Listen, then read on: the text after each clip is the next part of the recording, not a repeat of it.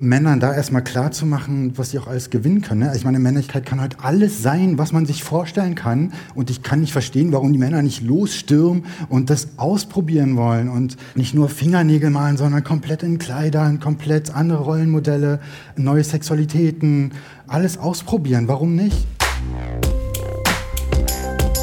Zwischenrufe. Ein Podcast zu drängenden gesellschaftlichen Fragen.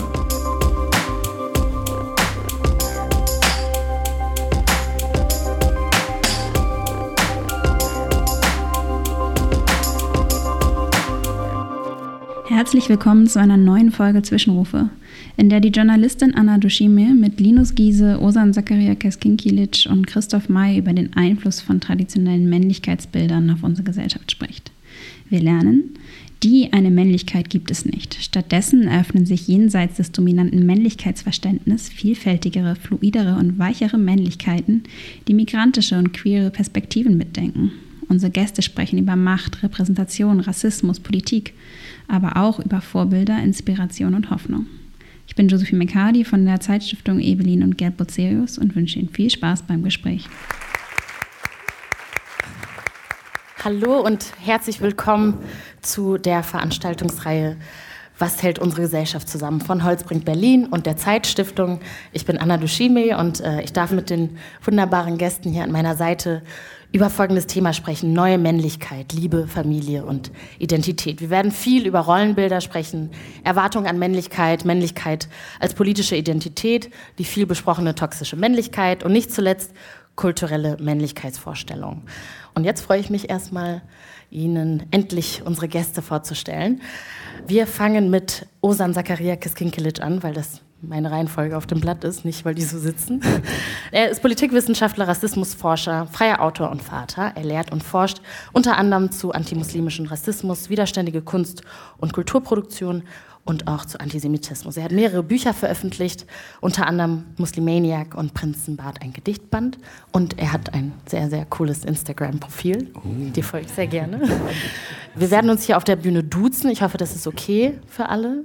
Neben Zakaria ist Linus Giese. Ich freue mich auch sehr, dass du hier bist. Er ist Autor, Buchhändler, Aktivist. Daneben schreibt er einen erfolgreichen Blog, der sich mit zeitgenössischer Literatur beschäftigt und diese rezensiert.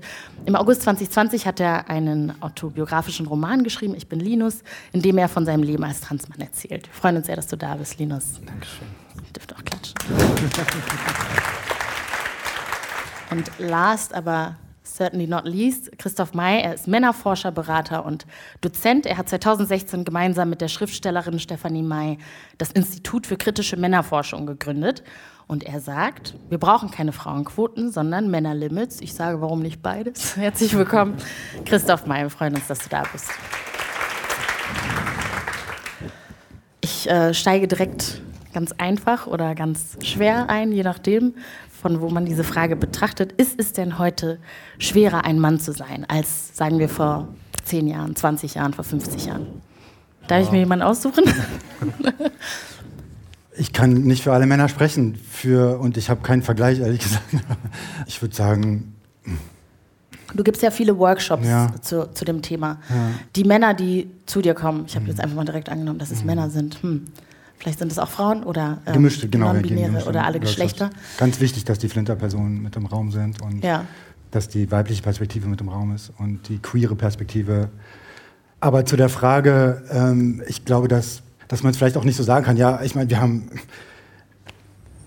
Mir fällt dazu nichts ein.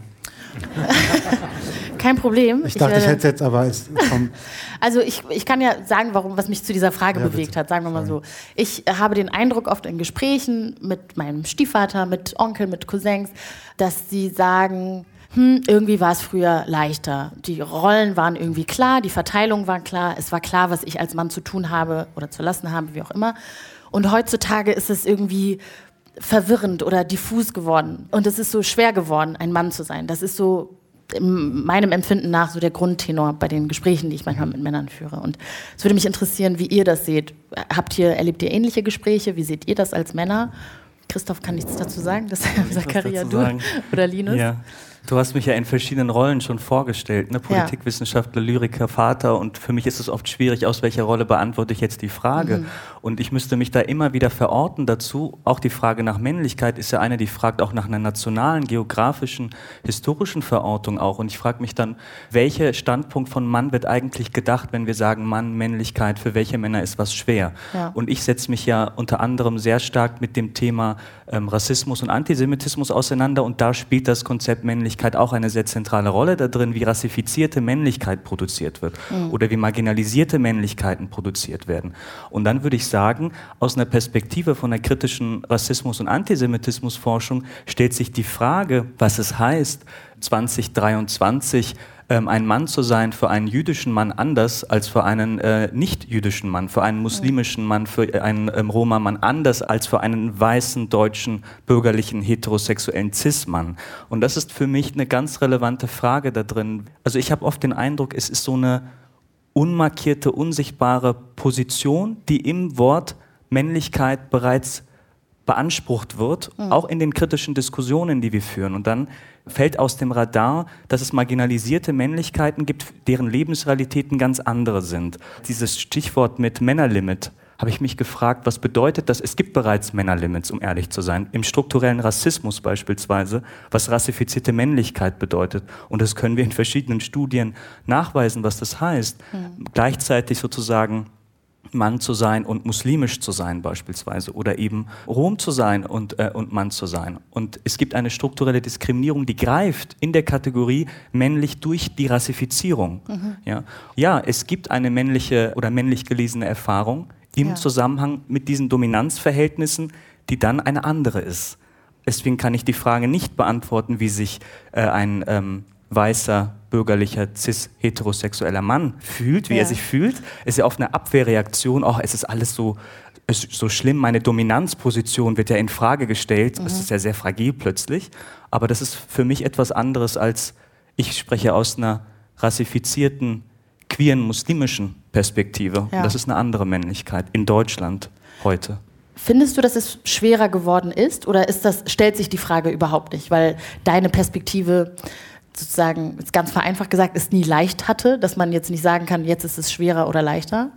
Wenn ich zurückdenke, ist die Erfahrung rassifizierter Männlichkeit eine, die hat von Anfang an dazugehört zu meiner Lebensrealität. Ich könnte natürlich auch Perspektiven wechseln und mich mir anschauen, auch als Politikwissenschaftler, was bedeutet Männlichkeit für andere ja. Szenarien.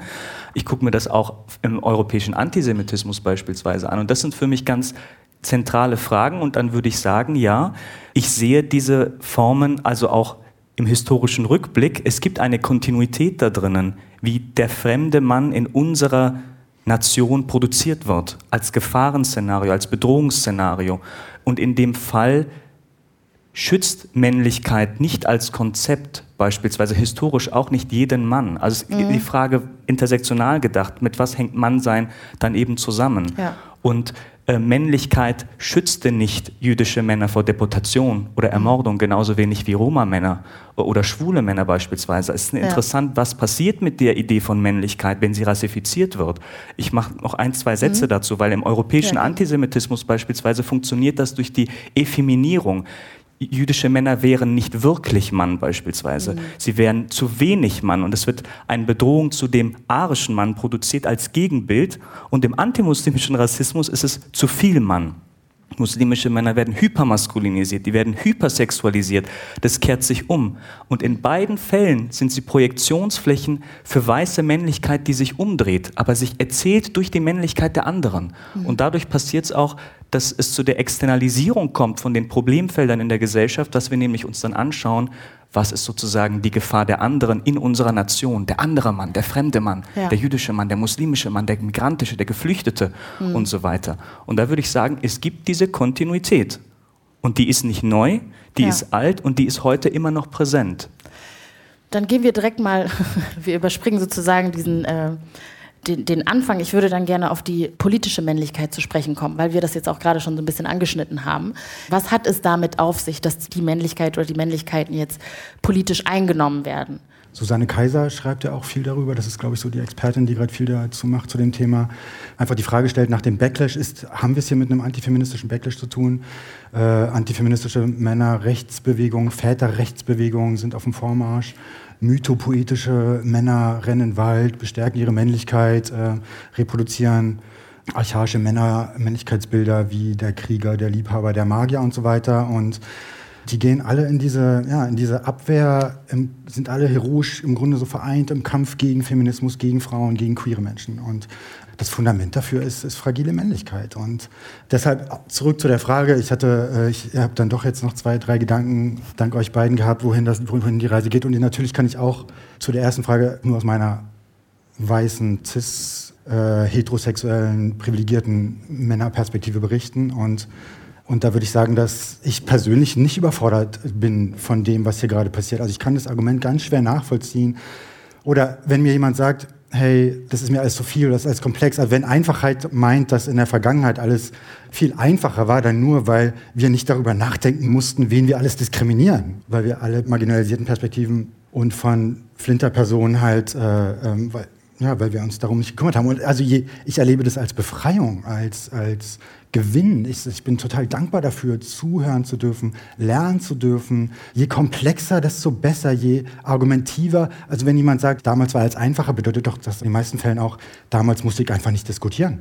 Damals war einfach alles klar, ich war der Mann, was, was soll ich da, da wurde auf den Tisch hauen. So. Also so 50er Jahre traditionelle mhm. Männlichkeit. Ich kann es nicht verstehen, wenn jemand davon überfordert ist, sondern man, man kann es doch als Gewinn wahrnehmen. In, in den Barbie-Film gehen, zu Taylor Swift-Konzerten gehen, die Frauen- und Fußball- Weltmeisterschaft in, in, in, Australien, Neuseeland gucken und endlich Flinterperspektiven sich anschauen zu können.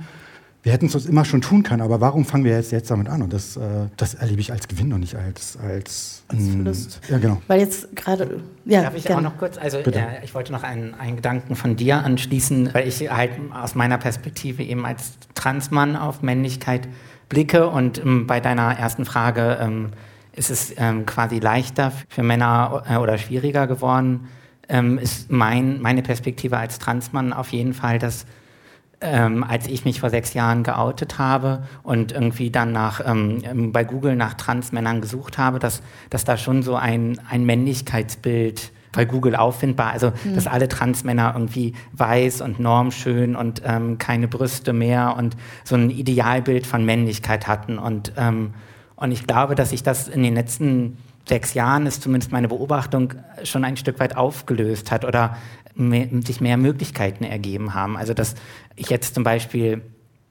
mm, und das ist, glaube ich, etwas, was viele Transmänner erleben, ähm, dass sie am Anfang ihres Coming Out so das Gefühl haben, ähm, hypermaskulin sein zu müssen, um überhaupt als Mann wahrgenommen und gesehen zu werden. Weil du kämpfst ja die ganze Zeit darum, von der Gesellschaft als Mann gesehen zu werden und dann fragst du dich, wie kannst du das erreichen? Und, mhm. und da habe ich schon das Gefühl, dass so in den letzten Jahren da eine, es eine größere Offenheit gibt. Und das, ja, ich weiß jetzt nicht, ob Befreiung, aber es auf jeden Fall mehr Möglichkeiten gibt, ähm, über dieses, diese Vorstellung von Mannsein und Männlichkeit hinauszudenken.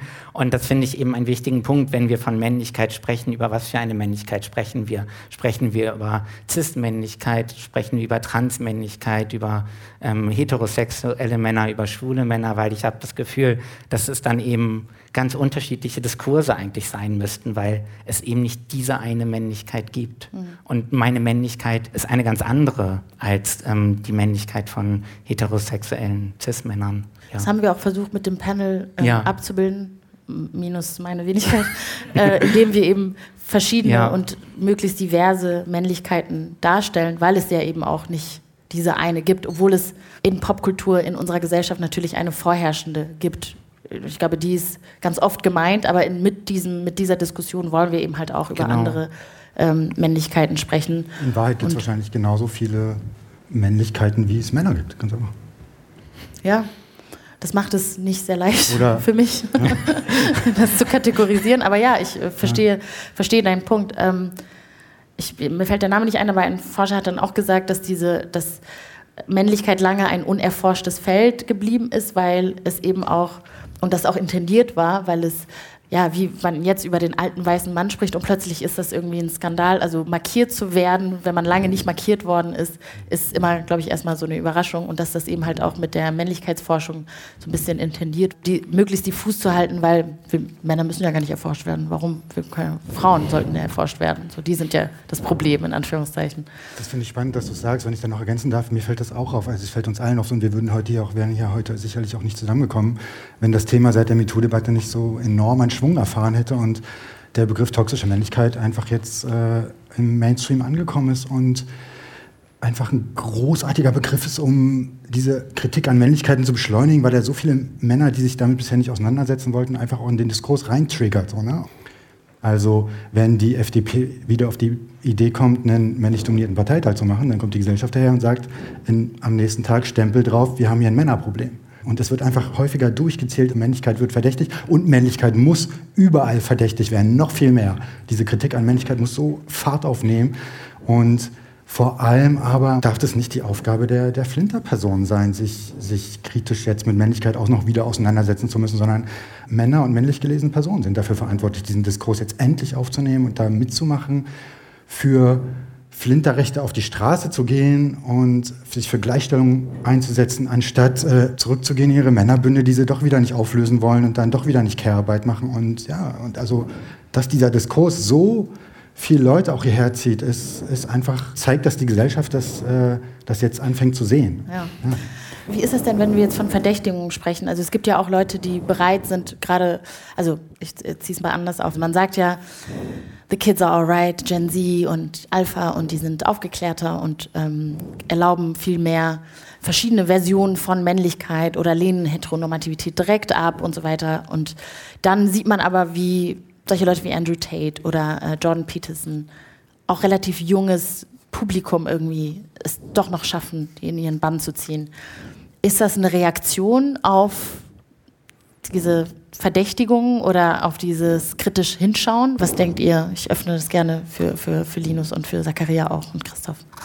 Ja, ich muss erstmal mit diesem Begriff des Verdachts nochmal den Punkt aufgreifen, den ich vorhin gemacht habe. Es ist ja ein neuer Diskurs, in dem sich weiße deutsche Männer befinden, weil ihre Position nicht markiert wurde. Und die Verdächtigung ist eine, die war immer schon gegeben für nicht weiße Männer. Nicht weiße Männer werden verdächtigt, wurden verdächtigt. Sie sind der Inbegriff eigentlich des Verdachts, die Gefahr inmitten der Nation. Wir sehen das daran, wie schwarze Männer bereits auch im Ersten Weltkrieg, auch im kolonialen Diskurs natürlich verdächtigt werden. Der Verdacht, die Nation zu beschmutzen. Dadurch leiten sich ja diese ganzen Segregationsideen aus. Die sehen wir auch im NS und die sehen wir auch danach. Und diese Raumtrennungen, die wir immer wieder sehen, auch in den Strukturen, was ist die Position des weißen Mannes, was ist die Position des nicht weißen Mannes? Welche Männer werden denn verdächtigt im Prinzenbad? Im Schwimmbad, im Kolumbiabad? Welche Männer werden denn verdächtigt in Köln Silvesternacht? Bei dem Wort Verdacht denke ich immer an diese Prozesse der Versicherheitlichung. Was bedeutet das für muslimische Männer und muslimisch markierte Männer, verdächtigt zu werden von Sicherheitsapparaten beispielsweise? Was bedeutet das für unser Leben? Das ist der Punkt der rassifizierten Männlichkeit. Der arbeitet mit der Verdächtigung. Und es ist etwas anderes. Und ich habe deshalb auch gedacht, die Frage der Männerforschung, wann beginnt die eigentlich, wer setzt eigentlich den institutionellen Startpunkt und sowas, was heißt Männerforschung? Mhm. Natürlich gab es schon zuvor Forschungen, die sich Situationen von Männlichkeit und Männern angeschaut haben. Und ich wurde sehr stark politisiert durch Franz Fanon beispielsweise. Geboren in Martinique, antikolonialer Denker, der sich sehr für die Befreiung auch Algeriens äh, eingesetzt hat, schwarzer Psychiater, Psychologe, Arzt und wichtiger Wegbereiter auch der postkolonialen Kritik. 1952 hat er Schwarze Haut, weiße Masken veröffentlicht und darin schaut er sich natürlich auch die Erfahrungen gezielt auch von schwarzen Männern an, schwarzer Männlichkeit, auch in anderen Büchern über arabische Männlichkeit. Und es gibt, Fanou teilt das sogar in Kapitel auf. Es gibt ein Kapitel in Schwarze Haut, weiße Masken, der schwarze Mann und die weiße Frau. Mhm. Und dann schaut er sich die Beziehungen an da drin und er schreibt, Will man die rassische Situation psychoanalytisch verstehen, muss man den sexuellen Phänomenen große Bedeutung beimessen. Also guckt er an, wie werden schwarze Männer sexualisiert? Wie werden sie hypersexualisiert? Was bedeutet der schwarze Mann als Symbol in der weißen Gesellschaft? Was bedeutet der arabische, algerische Mann? im kolonialen Diskurs und wie gestaltet sich die Beziehung zur weißen Frau? Mhm. Das ist etwas, was war 1952 ja zuvor, es wurde ja 52 veröffentlicht, aber ja. in dieser Zeit sich natürlich anschaut im Kontext Kolonialrassismus.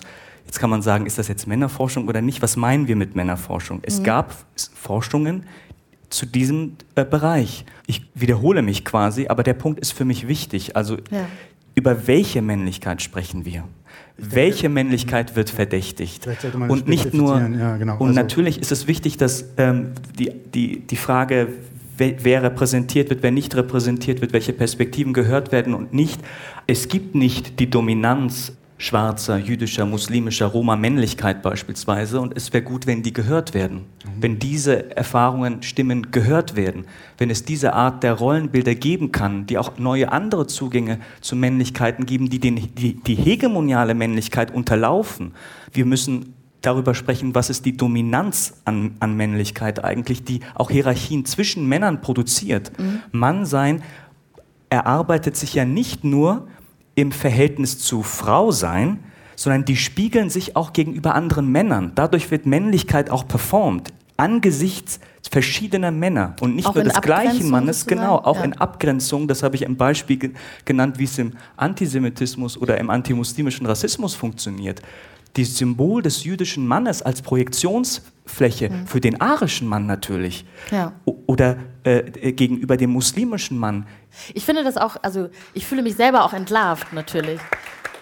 In der Art und Weise, wie wir miteinander sprechen, auch in der Vorbereitung, habe ich, wenn ich ehrlich bin, wenn ich an einen Mann gedacht habe, wenn ich jetzt im deutschen Kontext, dann habe ich nicht an einen schwarzen Mann gedacht tatsächlich. Ich habe an einen Norm, also an die Norm, an den Standardmann, an den weißen, heterosexuellen, ähm, ja, deutsch-weißen Mann gedacht. Okay, aber ähm, Genau, es geht um traditionelle Männlichkeit, es geht um toxische Männlichkeit, es geht um Verhaltensweisen, es geht um Dominanz, genau wie du es gerade gesagt hast. Es geht darum, durchzuzählen, wo sind wir zu viele? Wir sind das Problem. Was reproduziere ich hier? Wie kann ich dafür sorgen, dass andere, äh, dass Flinterpersonen und äh, marginalisierte Gruppen nicht teilnehmen? Wie kann ich meine Privilegien abgeben und so weiter? Das, diese Männlichkeiten, von denen spreche ich. Aber erlebst du denn auch wirklich vielleicht... Ähm dann auch anhand der, der Menschen, die deine Workshops besuchen, dass es angenommen wird oder dass es einen Wandel gibt? Oder ist es ein Verinnerlichen von, das sind die richtigen Dinge, die man so sagt, aber ist das, also merkst du, dass es dann auch wirklich gestützt wird durch, durch, ähm, durch Handlungen oder durch Verbesserungen? Ich kann die ja leider nach den Workshops dann nicht nach Hause mit besuchen und gucken, ob die es wirklich umsetzen, aber ähm, die meisten, meiner Erfahrung nach, unterschätzen die meisten Menschen sehr die, diese, diese Macht von Awareness-Prozessen. Also wir zählen in den Seminaren, zählen wir die eigenen Männlichkeiten durch, die eigenen Männerbünde, wie männlich bin ich selbst sozialisiert worden. Dann kommt Fußball auf den Tisch, dann reden wir über Feuerwehr und über ja, was Schützenvereine und was, wo überall Männerbünde sind. Man, kann sich, man macht sich keine Vorstellung. Und im zweiten Teil mache ich denen aber auch klar, dass neben der strukturellen institutionellen Gewalt von hegemonialer Männlichkeit eben auch die, die, die repräsentative Macht von Männern ähm, mit im Blick haben müssen. Das heißt, die meisten unterschätzen auch, wie mächtig unser männlich dominierter Medienkonsum ist. Und dann machen wir, und dann versuche ich den Lust zu machen auf Flinterperspektiven und sage erstmal, hey, wieso denn nicht? Jetzt habt ihr die ersten 30 Jahre schon vornehmlich männliche Produktionen geschaut, in Filmserien, Büchern und Literatur. Lasst doch die nächsten 30 Jahre mal nur äh, Flinterproduktionen gucken und guck mal, was das mit euch macht. Und dann äh, können die direkt nach Hause gehen, das sind doch super einfache Vorschläge. Man muss das auch alles gar nicht so komplex verhandeln. Geht nach Hause, stellt euren Medienkonsum auf Flinterperspektiven um, setzt euch mit der nicht männlichen Lebensrealität von allen anderen auseinander und lernt dazu. Und im dritten Teil wollen die natürlich in kritischer Männlichkeit dann immer darüber sprechen, was die konkret tun können, um sich 24-7 selbstkritisch, profeministisch zu verhalten. Und dann reden wir über Care-Arbeit. Hey, seid ihr auch mit Vätern aufgewachsen, die nicht zu 100 Prozent die Haus- und Sorgearbeit geschmissen haben? Seid ihr auch mit Vätern aufgewachsen, die emotional nicht integer waren? Und dann wird schnell klar, wie dominiert, wie männlich dominiert äh, das Leben jedes Einzelnen von Jungen wie von Älteren noch ist. Und ja, jüngere Generationen sind awarer, aber meiner Meinung nach, aber du hast halt auch die 17-jährigen FDP-Wähler, du hast die, die junge AfD, du hast die, die jungen Trump-Wähler und so, die hast du alle mit drin. Also das kann man so nicht allgemein, genau. Also, aber die, das Hauptproblem sind traditionell ältere Männlichkeiten. Also wie ja. man die in den Diskurs kriegt, ist die spannende Frage des 21. Jahrhunderts wahrscheinlich. Wie kriegt man ältere Männer dazu, über 40, 50, 60, sich mit kritischer Männlichkeit auseinanderzusetzen? Das ist pff, super schwierig. Darf, darf ich zurückfragen ja. bei diesen Workshops? Ähm, welche Rolle spielen nicht weiße Männlichkeitsbilder? Gibt es auch den Auftrag, informiert euch über asiatisch gelesene Natürlich. Männlichkeit? Natürlich. Ja? Und wie wird das aufgegriffen in den Workshops? Es sind auch nicht, nicht weiße Männer auch mit dabei. Ja. Für die ja. stellt sich die Frage ihrer Männlichkeit auch ganz anders. Ich dachte auch einmal, äh, äh, als, als du meintest, wessen Väter oder auch Männer und so weiter sind wie präsent. Ich kenne Familien, in denen auch Väter keinen Aufenthaltsstatus hatten in Deutschland, nicht präsent sein konnten, weil Familien getrennt wurden beispielsweise. Ja? Also was bedeutet das auch dafür, wer hat Zugang eigentlich zur Familie und zu welchen Rollen in der Gesellschaft? Man merkt, wie herausfordernd das ist, die jeweiligen spezifischen Erfahrungen irgendwie aufzugreifen und ich merke, dass es auch in Empowerment-Räumen ganz oft daran mangelt, diese spezifische Erfahrung von nicht weißen Männern aufgreifen zu können, beispielsweise im Umgang mit Rassismus. Weil da sehen wir auch, Rassismen sind ja gegendert auch. Ne? Muslimische Frauen mit Hijab, die machen andere Erfahrungen als muslimische Männer beispielsweise, je nachdem auch, ob die gelesen werden als solche oder nicht. Ich mache die Position immer sofort klar und sage, hey, ich kann hier nicht aus einer migrantischen Perspektive berichten und wenn ich migrantische Personen im Raum habe, dann dann bin ich total dankbar dafür, wenn, wir, wenn die erzählen, wie das bei denen ist. Im Vorderpunkt steht aber die Kritik an traditionellen und hegemonialen Männlichkeiten. Es steht die Kritik an, an männlicher Dominanz und Gewalt und so weiter. Und im zweiten Punkt möchte ich dann auch mit den Teilnehmern darüber sprechen, über Flinter-Perspektiven und deshalb müssen die Flinter mit im Raum sein. Ich mache das dann ganz gerne so, dann hat man eine interessante Machtumkehr, das habe ich vorhin schon gesagt, dass die Männer nur anderthalb Minuten Redezeit bekommen und die Flinter-Personen dürfen so lange reden, wie sie wollen. Und dann oder auch dann, dass, dass die Flinter-Personen ihre Erfahrungen schildern können und die Männer lernen, dass sie zuhören müssen, aber auch die Männer und ja die männlich gelesenen Personen die Lösungen liefern. Dass man also diese emotionale Veränderungsarbeit nicht auch noch den Flinter-Personen überlässt. Und wenn man das moderiert mit migrantischen Perspektiven und so weiter, dann hat man einen ganz, ganz tollen Raum. Und letztlich muss es darum gehen, Männern zu sagen, hey, ihr braucht keine neuen männlichen Vorbilder. Das Letzte, was wir brauchen, sind neue Männlichkeiten. Wir brauchen, nehmt euch Flinterpersonen zum Vorbild. Ganz einfach. Schreibt nicht den nächsten großen Vater-Ratgeber, sondern das misogyne Moment in dem Spiel ist leider, dass du nicht auf die Idee gekommen bist, äh, Flinterpersonen zu fragen. Ganz einfach. Ähm, ich frage mich aber, weil du das vorhin gesagt hattest, dann einfach den Medienkonsum umstellen. Ist das wirklich so einfach? Klar ich trainiere meine Algorithmen jeden Tag darauf, dass die mir bitte nur queere und Flinterperspektiven äh, reinspülen. Bei YouTube, Weil du dich damit beschäftigst. Aber ihr habt doch auch alle das, die Erfahrung, macht auch alle die Erfahrung, dass man Algorithmen, wo immer man ist, gut trainieren kann auf das, was man sehen möchte, oder? Wenn ich Antifeminismus, Antifeministen reingespielt bekomme, dann dann muss ich alles dafür tun, dass der sofort wieder verschwindet, dass der Algorithmus nicht denkt, dass da noch mehr kommt, sondern. Ich will aber noch kurz, weil du jetzt, äh, oder wolltest du noch kurz was dazu sagen? Ähm, ich wollte vielleicht einen Gedanken dazu sagen, weil ich ein bisschen jetzt so beim Zuhören Schwierigkeiten habe, oft mit dieser Unterteilung zwischen Männlichkeit und Flinter. Perspektiven, weil ich mich quasi frage, also in Flinter stecken intergeschlechtliche Männer und Transmänner und dann frage ich mich quasi so, auf welcher Seite würde ich dann stehen und was bedingt es, dass die einen Männer auf der einen Seite stehen und die anderen und das ist, glaube ich, so ein Punkt, über den ich gerade nachgedacht habe und den ich schwierig finde. Ja, guter Punkt. Ich will so ein bisschen, ja, es ist nicht ganz elegant, aber weil wir jetzt gerade über Algorithmus gesprochen haben, will ich mal so kurz auf äh, ein paar Social Media Trends eingehen und mal eure äh, Meinung dazu hören. Also das habe ich nicht bei TikTok eingegeben, weil ich genau das nicht wollte, dass mir das jetzt immer ähm, angezeigt wird. Aber es gibt so solche Trends, die heißen irgendwie Tradwife, also traditionelle ähm, Frauen, High Value Men and Women, Pickup Art. Es gibt so ganz viele ähm, Sachen, die man jetzt so im Bereich von Liebe und meinetwegen auch Familie sieht. Was glaubt ihr, ist es euch sowas schon mal untergekommen, wie... Ähm, du meinst weil, so reaktionäre und... Genau, so äh, reaktionäre, ähm, wenig progressive Inhalte, die eigentlich ja nicht zu der aufgeklärten mhm. neuen Generation passen. Wie ich meine, es ist eine absolute Katastrophe, dass, dass Andrew Tate äh, so viele Jungs erreicht und dann irgendwie zum zweitgegoogelsten äh, Mann irgendwie in in 2022 wird und dass dann alle komplett erstaunt waren, dass es so jemand gibt, äh, weil die ältere Generation und wir alle irgendwie die meisten von uns eben noch nicht auf TikTok unterwegs waren und plötzlich sind wir dann auf TikTok, um zu wissen, was da vor sich geht, weil plötzlich Panik. Und, und die haben einen erheblichen Einfluss auf, den, auf diese Rollenbilder, die diese reaktionären Männer vorleben, haben erheblichen Einfluss darauf, äh, wie unsere Kids aufwachsen, geprägt werden und so weiter. Also da bin ich mir oft gar nicht so sicher, ob Eltern da mittlerweile auch so, so viel ausrichten können, wenn sobald du deinen Kids Handys in die Hand drückst, Social Media in die Hand drückst, dann dann, dann, kommen da, dann hat Andrew Tate seinen Zugang und dann hat Peter Jordison seinen Zugang. Jordan, Jordan Peterson? Ja. Peterson hat dann seinen Zugang. Und das sind natürlich Männlichkeiten, die holen die ab, die bieten einfache, reaktionäre, traditionelle Männlichkeitsbilder an. So ganz einfache Sachen. Also ich denke, das hat viel damit zu tun, dass, dass äh, die Qualität der Postmoderne, um das mal mit Reckwitz zu sagen, einer singulären Gesellschaft im Grunde sein muss, dass äh, man verschiedene Ambivalenzen aushalten kann nebeneinander. Und äh, ich denke, dass es vielen Menschen schwerfällt, keine Schwarz-Weiß-Antworten immer geben zu können und äh, zu müssen auch, sondern einfach Dinge auch stehen zu lassen. Und ich glaube, das ist so, das die sind so die Skills, die, wenn Männer das nicht können und nach einfachen Antworten suchen, dann kriegen sie die dort. Und deshalb ist es so erfolgreich. Müssen wir das also aushalten können? Oder?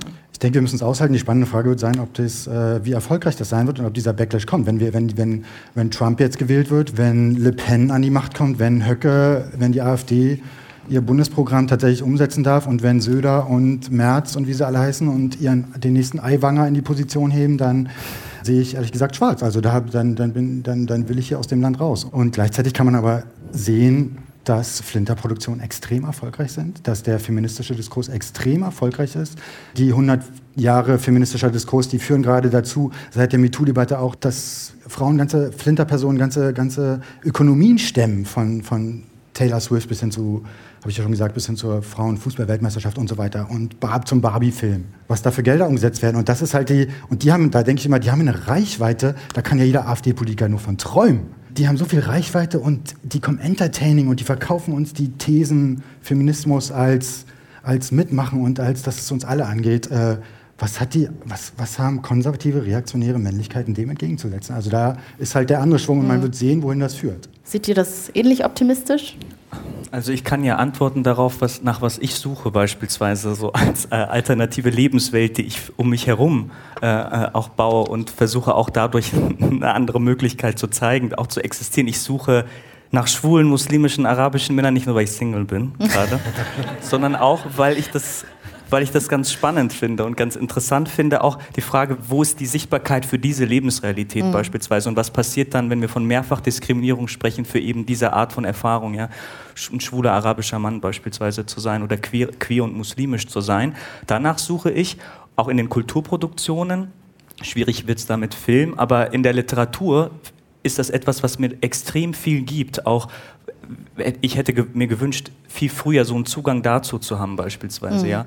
Und ähm, ich finde das, weil wie, im Titel steht ja neue Männlichkeit oder so, ne? Und ich ja. habe mich gefragt, ich, ich habe in den letzten Jahren sehr viel gesucht nach einer alten Männlichkeit, um sie zurückzuholen, weil sie in Vergessenheit geraten ist. Und das wird ja ganz oft unter dem ähm, äh, Label homoerotische Lyrik in der frühislamischen Welt beispielsweise mhm. gelabelt. Ja. Und es gibt dort ähm, äh, Lyriker beispielsweise, die ich sehr gerne lese, auch aus der altarabischen Lyrik wie Abu Nuwas, ziemlich krass. Äh, ähm, erotische Literatur, auch ja. wo es um mannmännliches Begehren auch, auch, geht. Sowas, was für mich so voll undenkbar gewesen wäre, so in der Art, wie ich aufgewachsen bin, auch damit mhm. auch einen anderen Zugang zu Religion, Spiritualität zu finden, über diese Art von Erfahrung, wo Männer Liebesgedichte an Männer schreiben in, in einer frühislamischen Zeit und dann ja. koranische Bildsprache verwenden und die Qibla in den Augen dieses wunderschönen Mannes sehen beispielsweise. Ja. Und ich denke so, ja, ist sweet und ich möchte mehr davon lesen und und schreibe auch viel in Anlehnung eben an, an eine solche Tradition. Das ist ein traditionelles Männlichkeitskonzept gewesen in einer Kulturwelt, die ersetzt wurde. Es sind ja spannende hm. Transformationsprozesse ja. in dieser Region passiert. Und wie ist das passiert? Und ich frage mich, wie kann man auch an ein solches Erbe anknüpfen, es relevant machen für eine heutige Zeit? Das ist eine alte Männlichkeit, die anders mit mannmännlichem Begehren operiert hat beispielsweise. Ich frage mich, was passiert, wenn toxische Verhaltensweisen immer nur bestimmten Bevölkerungsgruppen zugeschrieben werden, auch dann in der politischen Rhetorik, wenn dann so ein Friedrich Merz von kleinen Paschas spricht und so weiter und so fort, mit all dem, was wir dem entgegenhalten können, mit deinem sehr optimistischen Ausblick und ähm, mit dem, was wir jetzt wissen, frage ich mich aber trotzdem, wie mächtig ist, ist so eine, eine Rhetorik, die eben eine gewisse Art von Männlichkeit, eine gewisse Art von toxisch sein, schwarzen, arabischen oder ähm, anders äh, migrantisierten Menschen zuschreibt. Ich gucke dich dabei die ganze Zeit so, an, sorry. Ich, ich dachte gerade ja. nur so, nee. nach Köln Silvester, nach der Debatte, mhm gab es in, es gibt ein Schwimmbad, Bornheim bei Bonn oder so, mhm. die haben als Reaktion ein Schwimmbadverbot für geflüchtete Männer durchgesetzt, mit dem Argument, dass sie Frauen schützen wollten. Ja. Und ich dachte, hättet ihr mal allen Männern Eintritt verboten. Warum geflüchteten wenn wirklich, Männern? Wenn ihr wirklich Frauen Warum geflüchteten Männern? Ja. Und dann sieht man, es gibt diese Art der Strategien, die das Thema instrumentalisieren, um eine andere Politik durchzuführen. Richtig. Und wir sehen das immer wieder, wie argumentiert wird für konsequente Abschiebungen, für restriktive Migrationspolitik, wo Grenzregime sich verschärfen. Und ich habe diesen Aspekt genannt mit der Versicherheitlichung. Der arbeitet mit dem Bild des gefährlichen Mannes in unserer Nation. Und das ist historisch ein sehr, sehr altes Instrument, um eben ein Bedrohungsszenario aufzubauen, die, die Nation nach innen zu, zu verbinden, um natürlich von anderen sozialen Missständen ablenken zu können, um einen Sündenbock zu produzieren, auf den alles verlagert wird. Und dann scheint es plötzlich so, wir haben das Problem gelöst, wenn die Grenzen dicht sind. Wir haben das Problem gelöst, wenn wir alle abgeschoben haben. Wir haben das Problem gelöst, wenn wir keine Moscheen mehr bauen. Wir haben das Problem gelöst, wenn es keinen Islamunterricht gibt oder sonst irgendwie ja. sowas. Und das verlagert sich. Deshalb ist die Diskussion um Frage von Gender und Sexualität natürlich verflochten mit den ganzen Diskussionen um Religion, um Kultur, um Race, um Nation. Wenn ich noch einen anderen Punkt beisteuern kann, ist dieses ähm, Männer per se gefährlich oder verdächtig finden, spielt eben auch in dem ganzen Diskurs jetzt rund um das Selbstbestimmungsgesetz und ähm, Transfrauen eine Rolle, weil eben TERFs, also trans ähm, äh, ausschließende FeministInnen ähm, eben per se annehmen, dass Männer gefährlich sind und deshalb nicht in Frauenräume eindringen dürfen. Ja. Also Männer in Anführungsstrichen, mhm. weil sie nicht glauben, dass das Transfrauen sind. Und das ist, glaube ich, auch eine Gefahr, die ich in diesem Diskurs eben sehe. Also ich weiß nicht, ob es dann das Testosteron ist, das Männer böse macht oder also was, ähm, was es dann quasi sein soll, was ähm, per se irgendwie Männer ähm, gefährlich machen soll. Und das spiegelt sich dann eben auch in diesem ähm, Diskurs rund um TERFs wieder.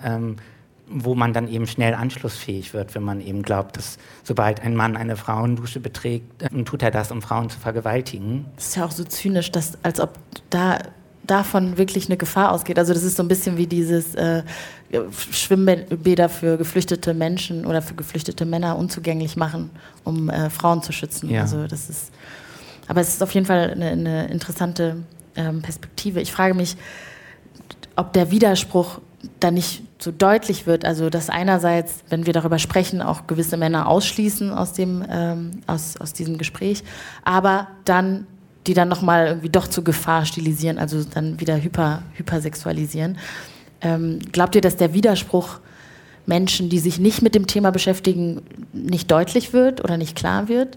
Es ist ein Machtverhältnis, mhm. es ist kein Zufall. Ne? Ja. Es ist sozusagen eine Struktur, in der wir uns befinden. Es ist kein Vorurteil, das einfach so passiert ist, weil ich wusste es nicht besser oder sowas, sondern das ist das, das Fundament ist unserer Gesellschaft. So ja. produzieren wir Gesellschaft.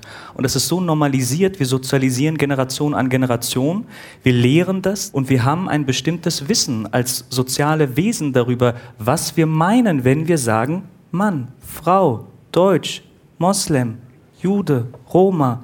Und all das reguliert unser Verhalten.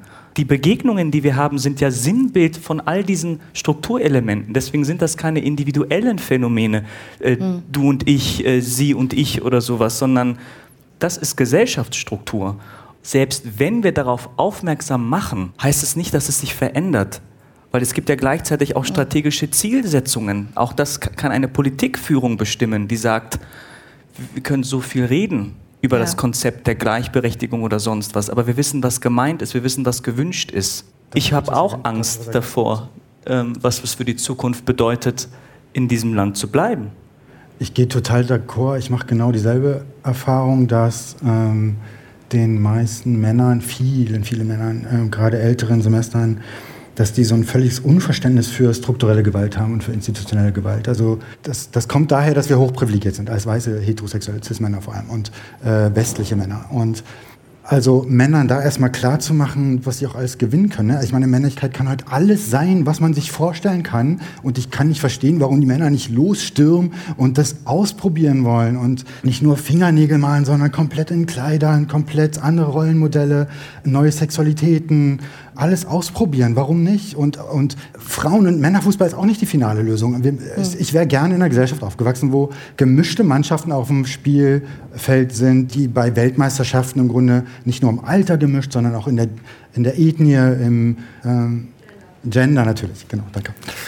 Also das hätte ich gern gesehen, wenn ich damit, wenn man damit ganz selbstverständlich aufgewachsen wäre und nicht mit einem dominanten Männerbild, dann, dann würden wir gar nicht auf die Idee kommen, würden wir heute nicht sitzen, dass wir das nicht reproduzieren. Und solange in den Kinderzimmern von Jungs keine weiblichen Vorbilder an der Wand hängen, da sind wir noch nicht viel weiter. Und ich mache die Erfahrung, dass ich auch jüngere wie ältere Männer, wenn ich die frage, ob die mir drei Künstlerinnen, drei Musikerinnen oder Historikerinnen, was auch immer nennen können, dann wird es schon schwierig. Also das ist die Realität. Die männliche Realität ist Männer tun sich sehr schwer mit, äh, mit Flinterproduktion und mit äh, weiblichen und queeren Perspektiven. Was, was nun? Ja. Äh, ja, was nun? was machen wir? Also, ich hatte machst nur. Du, machst du die Erfahrung in deinem Buch im, im, Buchhandel eigentlich? Das wollte ich dich ähm, ja, also ich mache teilweise auch die Erfahrung im Buchhandel, dass eben, dass das schon anfängt, wenn Eltern in den ähm, kommen und zum Beispiel was für ihre Kinder kaufen und ähm, dass die dann oft sagen, packen Sie es für einen Jungen ein, mhm. wo ich mich dann frage, was was ist quasi so das universelle, was heißt das? Was ist Wie das? machst du das? Genau, was ist das universelle Geschenkpapier für Jungen oder für Mädchen oder dass eben bestimmte Bücher nicht gekauft werden, weil es Bücher für Mädchen oder für Jungen sind. Und das ist nicht nur bei ähm, Eltern, sondern auch bei erwachsenen Menschen natürlich so, dass die sagen, ach, das äh, kaufe ich nicht, das ist ein Frauenbuch. Und gleichzeitig, weil du ja gerade gesagt hast, du, warum stürmen Männer nicht los und irgendwie entdecken die neue Männlichkeit. Äh, ich habe zum Beispiel auch jetzt nach meinem Coming Out immer wieder die Erfahrung gemacht, dass das auch sanktioniert wird. Also, dass ich mir eine Blumenjacke kaufe und ein Foto poste und die Leute dann fragen, du möchtest ein Mann sein und trägst eine Blumenjacke. Oder du möchtest ein Mann sein und lackierst dir die Fingernägel. Also, es ist jetzt ja noch nicht so, dass wir irgendwie da sind, dass das nicht sanktioniert wird. Oder an so einem Punkt sind, wo ähm, alle Männer alles ausprobieren können, mhm. ohne dass das kommentiert, sanktioniert oder abgewertet wird. Klar, das ist eine totale Utopie. Also das, das werden wir, faktische Gleichstellung werden wir alle, wie wir hier zusammensitzen, nicht mehr, nicht mehr erleben. Das dauert noch 120 Jahre. Manche Statistiken sagen 300 Jahre. Und wenn der nächste große männliche Backlash kommt, dann dann dauert es noch viel länger. Was für einen Ausblick in die Zukunft können wir denn wagen? Was gibt es denn? Gibt es irgendwelche Stellschrauben, an denen man drehen kann? Ähm, außer so ein bisschen, was ich jetzt von dir mitgenommen hatte, auch so popkulturell das zu versuchen zu reversen. Habt ihr was Hoffnungsvolles, was Positives, Optimistisches für uns? Was ich auch mache, ist einfach, dass ich, oder was neben der Diskussion über kritische Männlichkeit ist eben ein Aspekt, der mir hilft oder, ähm, oder der mir vielleicht Hoffnung gibt, ist eben auch zu gucken, was ist gute Männlichkeit eigentlich? Also wo finde ich äh, gute männliche Vorbilder? Das mhm. war eine Frage, die ich mir gestellt habe, ähm, weil also für mich war das alles irgendwie so, ich konnte endlich sagen, ich bin ein Mann und, ähm, und dann möchte ich auch wissen, so, wo sind jetzt die guten Männer? Ähm, ja, was ist gute Männlichkeit? Und mhm. das ist, glaube ich, etwas, so, wo ich irgendwie auf der Suche bin und was mir dann vielleicht auch so ein bisschen irgendwie Hoffnung oder so eine Form von Gemeinschaft oder so gibt und, und ein Aspekt, der mir einfach wichtig ist, aber ja. Mir geben diese zivilgesellschaftlichen Bewegungen und auch Community-Entwicklungen ganz viel mhm. Hoffnung, wenn ich sehe, es gibt immer mehr auch selbstorganisierte queere Muslime, Musliminnen und jetzt nicht nur in Deutschland, sondern eben auch global. Ich habe das, ich hatte das in, in, in Muslimenic als Queer Jihad bezeichnet, hm. bewusst auch provo provo provozierend ja. auch, ne, verschiedene religiöse, politische, queere Diskurse auch zusammenzubringen und zu hm. sagen, ja, es gibt diese Entwicklungen, dass ähm, es neue Formen der Repräsentation gibt, neue Zugänge auch zur Religiosität, zur Sexualität, dass es ein neues Selbstbewusstsein gibt, was sich entwickelt und dass es zwar immer noch sehr unmöglich und exotisch scheint, mhm. aber also die Existenz wird so laut, dass sie nicht mehr geleugnet werden kann. Ja. Und das ist sowas, zu dem ich etwas beitragen will. Ja, also wenn man es jetzt zum Beispiel ganz vereinfacht auf Race bezieht, ganz, ganz früher, als ich jung war, in, in, einem kleinen Dorf am Niederrhein, dachte ich, wie viele schwarze Leute gibt es in Deutschland? Ich dachte, es gibt so sieben oder so. Und drei davon, mit denen bin ich verwandt, weil ich einfach nie irgendjemanden gesehen habe, der so aussieht wie ich. Man kann tatsächlich ja nur das werden, was man ja auch irgendwann mal gesehen hat. Und da fand ich das immer sehr bereichernd, als es dann irgendwann Instagram gab, dass man dann gucken konnte und äh, ich weiß, alle hassen Influencerinnen, aber dass man dann mal gucken konnte, ah, das sind schwarze Frauen, die äh, Journalismus machen oder das sind schwarze Frauen, die moderieren oder ähm, schwarze Frauen, die sich schminken. Dann konnte ich zu Douglas gehen und fragen nach der Schminke und sie hatten sie nicht, Spoiler. Aber damit will ich nur sagen, die Macht der sozialen Medien, ich habe vorhin nur die schlechten Trends aufgezählt, aber es kann ja auch was sehr Verbindendes haben, dass man eben nach diesen Vorbildern suchen kann und aus dem äh, NRW Niederrhein-Kaft sozusagen hinaus ein bisschen größer denken kann und sehen kann, ah, es gibt mehr Menschen, die so aussehen wie ich und bezogen auf neue Männlichkeit ist das inzwischen, also das machen ganz viele Leute aus meiner Familie, wenn man Gespräche führt, äh, die sehr unbequem werden, wo dann manchmal vielleicht transphobe oder homophobe Äußerungen getätigt werden, dass man dann sagen kann, das stimmt nicht. Das, also ich weiß nicht, das gibt es oft als Argument, nee, das ist so was Europäisches. Inzwischen haben wir endlich auch Zugang zu den Beweisen, die eben belegen, dass es überhaupt nicht was Europäisches ist, dass es in ganz vielen afrikanischen Kulturen diese Binarität überhaupt gar nicht gab und dass es importiert wurde. Und das sind halt einfach Argumente, die mir und, und Werkzeug, was mir in die Hand gegeben wird, wozu ich vorher keinen Zugang gehabt hätte, weil ich nie in die Bibliothek gegangen bin. Jetzt habe ich es hab zugegeben. Das ist tatsächlich, was ich hoffnungsvoll finde. Dass, dass man auf der Suche nach neuen Männlichkeiten, auf der Suche nach neuen Vorbildern tatsächlich einen viel größeren Raum hat, in dem man denken kann und nicht nur der geografische Raum, in dem man sich befindet.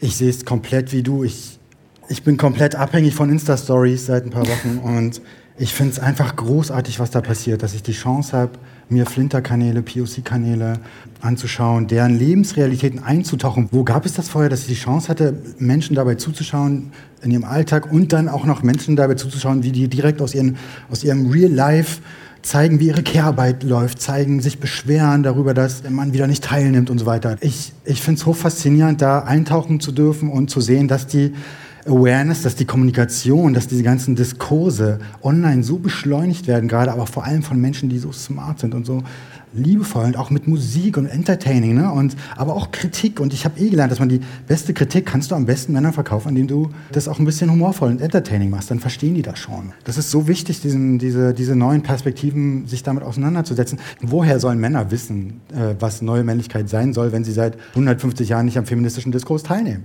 Und diese ganze Kritik und Selbstkritik, der, die der Feminismus hinter sich hat, das geht bei den Männern gerade erst los. Deshalb würde ich euch davon abraten, mit Männern über Männlichkeit zu sprechen, sondern redet mit, redet mit Flinterpersonen darüber. Die kann euch erzählen, was es bedeutet, unter dem Patriarchat zu leiden. Und allgemein das Patriarchat abschaffen, da sind wir uns hoffentlich alle einig, dass da setze ich jede Hoffnung, vor allem aber auch in die Männer, dass die den Diskurs endlich auch endlich damit machen, bitte. Ich danke euch sehr für die geistreichen Antworten und für einen Input hier auf diesem Panel. Dankeschön an Holzbrink Berlin und an die Zeitstiftung und an BUM, dass ihr uns gehostet habt und an euch für eure Teilnahme und für euer Dasein. Dankeschön. Danke für die Moderation.